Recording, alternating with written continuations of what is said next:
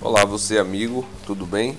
Nós vamos iniciar um podcast e vamos sempre estar comentando notícias e verificando as principais notícias nos sites, nos blogs e fazendo os devidos comentários que a gente achar mais conveniente e mais interessante para trazer para o nosso podcast, que é o podcast do jornal Folha da Região. Então você pode você vai poder acompanhar, a gente vai estar sempre divulgando na, nos nossos canais de, de notícia aqui na, na internet, tá bom? Então eh, agradecemos a sua presença, a sua companhia e espero que você fique conosco no nosso podcast que está iniciando agora. Vamos à primeira notícia.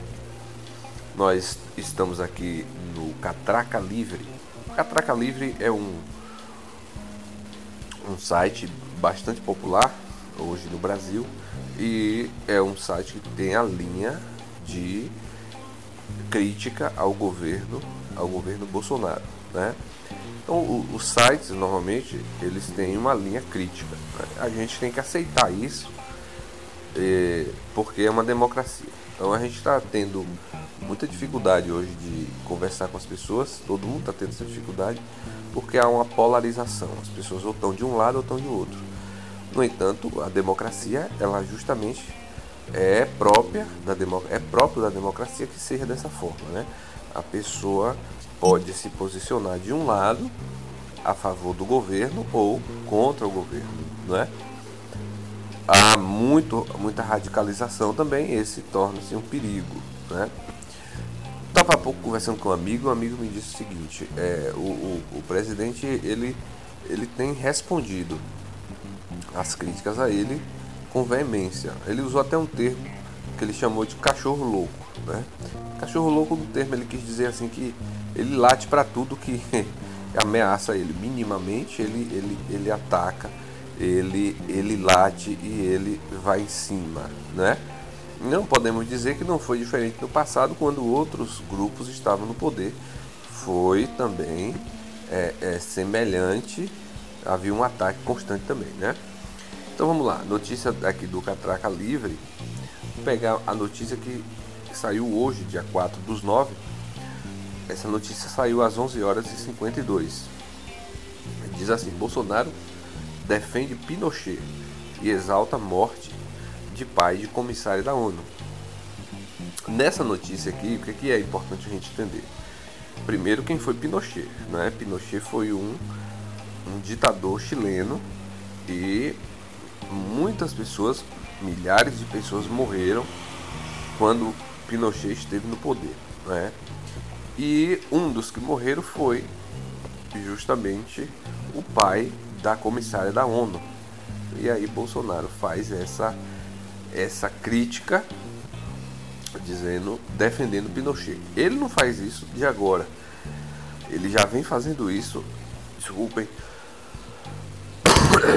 Ele já vem fazendo isso há algum tempo, ele já vem ele já vem exaltando é, Pinochet há algum tempo. Ele, é, no Brasil, ele falou muito do coronel brilhante Ustra, né? E ele exaltou. Sabias que o brilhante Ustra era um, um torturador, né? A comissão da verdade até julgou ele lá como um, um dos torturadores. E a notícia continua, diz que Michelle Bachelet, Bachelet é, afirmou que o Brasil sofre uma redução do espaço democrático e viu o presidente perder o equilíbrio mais uma vez. Ela falou que o Brasil está sofrendo uma redução do, estado, do espaço democrático Bolsonaro reagiu. Bom, não é mentira. Há muitas pessoas que acreditam hoje que por ter votado em Bolsonaro e Bolsonaro está no poder, lhes dá o direito de querer amordaçar a opinião alheia, o que não é verdade e não vai acontecer, porque ninguém vai aceitar ser amordaçado, né? Então a alta comissária da ONU para Direitos Humanos e ex-presidente do Chile, Michelle Bachelet, viu o presidente Jair Bolsonaro, PSL, atacar seu pai, que foi torturado e morto durante a ditadura de Pinochet. Isso porque Bachelet teceu críticas ao governo Bolsonaro durante uma entrevista, uma entrevista na, na qual afirma que o Brasil sofre uma redução do espaço democrático. Em represália, Bolsonaro publicou uma foto em que aparece Bachelet, Cristina Kirchner e Dilma Rousseff. As três são três pessoas com tendências mais à esquerda, né? Não confundir também, pessoal, esquerda com com o comunismo, né? Isso é uma confusão que tem sido feita e aí o pessoal começa a pegar um, esquerdistas e comparar com aquele pessoal lá da antiga União Soviética ou da China de Mao Tse Tung. É um erro histórico e uma ignorância é, escolar até, né? E Michel Bachelet, comissário dos direitos humanos da ONU, seguindo a linha de Macron em se intrometer nos assuntos internos e na soberania brasileira, investe contra o Brasil na agenda de direitos humanos, de bandidos, atacando nossos valores policiais civis e militares. Bolsonaro ele já se colocou como se ela estivesse atacando os militares ou os policiais civis. Na verdade, não foi nada disso, né? Na verdade, ela criticou a, essa redução do Estado Democrático brasileiro. Ah, realmente, ela não está errada não. No sentido de há muitas mortes no Brasil pelos órgãos de segurança pública que realmente precisa rever essa questão de das mortes. Se há outra maneira de fazer a contenção da violência, do tráfico de drogas é, na sociedade, por que usar a via do assassinato se não é o correto, a não ser em casos onde é, haja um atentado à vida de cidadãos ou do próprio agente de segurança pública. Fora isso, se torna um crime e um assassinato. A crítica que ela fez foi em cima do grande número de mortes que tem aumentado, inclusive aumentou nos últimos anos. Muitas forças de segurança têm, têm feito é, bastante vítimas. Hoje, ontem no Fantástico, passou um carro, né, a, a, anunciou que um carro, um daqueles carros enormes da, das forças de segurança do Rio de Janeiro, invadiu uma favela e saiu derrubando as casas. Umas casinhas bem feitas de pau a pique, nem nem de pau a pique, né? É feita com lona e, e madeira e o carro passou derrubando e atingindo pessoas e tudo mais. Quer dizer, isso não pode acontecer, né? E aí, Bolsonaro reagiu. Bom, essa é uma notícia do Catraca Livre. A gente vai ler uma outra notícia aqui do jornal Folha da Região. www.jornalfolhadarregião2.blogspot.com e vamos a alguma notícia agora aqui então do jornal Folha da Região. Lembrando que amanhã, sexta-feira, aliás, amanhã é quinta, sexta-feira, ponto facultativo. Não haverá, portanto, expediente no município de Bicaraí, estará praticamente é, em, em, em, em, em um feriado é, oficial, né? O prefeito Lula Brandão decretou o ponto facultativo na sexta-feira.